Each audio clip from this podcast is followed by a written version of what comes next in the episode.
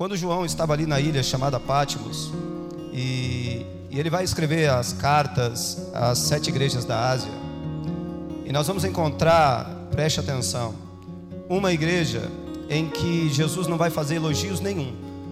Todas as outras seis igrejas ele fez elogios e falou aquilo que ele tinha contra elas.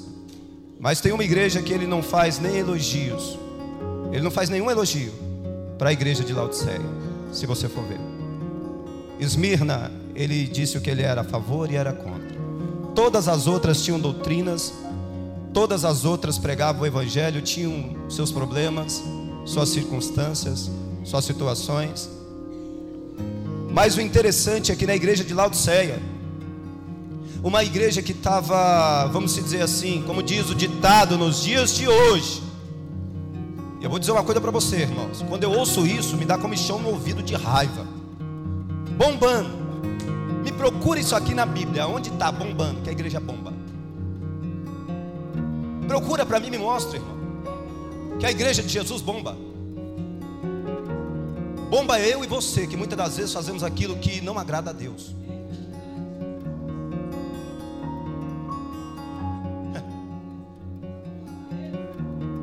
Ó, isso aqui é sacrifício, renúncia, entrega. Preste atenção. E a igreja de Laodiceia, escuta, os crentes lá tinham de tudo, não tinham falta de nada. Que você vai ver eles dizendo assim: Nós temos de tudo e não temos falta de nada. Missionária Leidmar. É como muitas denominações nos dias de hoje. E tem crente que fica achando, poxa, minha igreja é tão pequena, é uma luta. Será que eu estou no lugar certo? Meu pastor é uma luta para comprar uma caixa de som. Meu pastor é uma luta para comprar um microfone, para fazer uma reforma. E olha, eu fui numa igreja, meu Deus, quando eu entrei na igreja, tem som de 100 mil reais. Os crentes lá não tem falta de nada. Quando eu olhei no estacionamento, todo mundo com carro do ano, carro importado. E a minha igreja, essa luta danada. A igreja de Laodiceia estava assim. Presbítero Caio. E sabe o que Jesus vai dizer?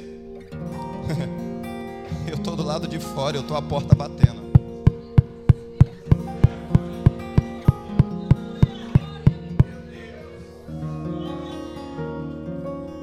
Eles tinham tudo, mas eles perderam a essência.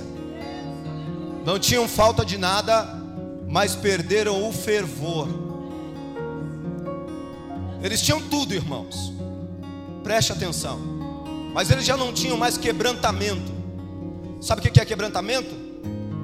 Quando a pastora estava falando aqui, esse moço falando aqui, começou a sair um rio dali dos meus olhos, eu não conseguia conter. Eu querendo que parasse, não parava, irmão. Porque Jesus me levou lá atrás, de onde Ele me tirou. E não foi para mim ser covarde. Como ele disse, quantas vezes eu falei com o pai lá embaixo daquela ponte, sem ninguém saber, só Deus sabendo. Deixando o cigarro de cá. Olha, olha para você ver como Deus é misericordioso. E às vezes a gente quer é, condenar as pessoas, irmão. Escuta, ele disse que mesmo com cigarro de crack, ele colocava do lado e pregava o evangelho. E a graça de Deus descia na vida dele para ele pregar a palavra para aqueles que estavam ali. Mesmo no, cheio de droga, irmão, alucinado. Sabe por quê? Porque tem promessa. Eles perderam o fervor do Espírito Santo, perderam o quebrantamento, perderam aquela consciência de chorar quando a gente peca, irmão. Sabe o que acontece nos dias de hoje? A igreja ficou fria, irmão. Ou pior, morna. Porque foi o que ele disse para a igreja de Laodiceia. Se tiver frio, tem misericórdia. Quente, oh glória. Mas morno, eu vomitar-te-ei da minha boca. Hoje a gente não chora mais pelo pecado. A gente peca, faz assim, ó. Opa, fui, ninguém me viu. Então, irmãos, preste atenção. Não é um compromisso só da pastora, dos presbíteros, é lógico, o maior compromisso é nosso que estamos aqui já separados, ungidos, já recebemos uma unção, uma preparação maior, não é, pastor Rodrigo? Uma preparação maior. Está ali o nosso professor. Se eu estiver falando alguma heresia aqui, o Senhor me corrige. Nós já recebemos uma preparação maior, então o maior compromisso é, é nosso aqui, ó. E o nosso maior compromisso não é só com a nossa casa, com a nossa família, com os nossos interesses pessoais, mas principalmente a prioridade é a igreja de Cristo.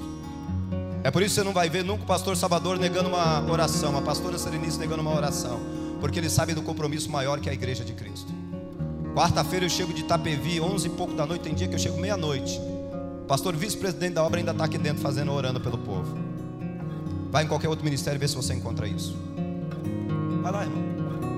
Vai em qualquer outro ministério e vê se encontra o pastor presidente chorando por almas.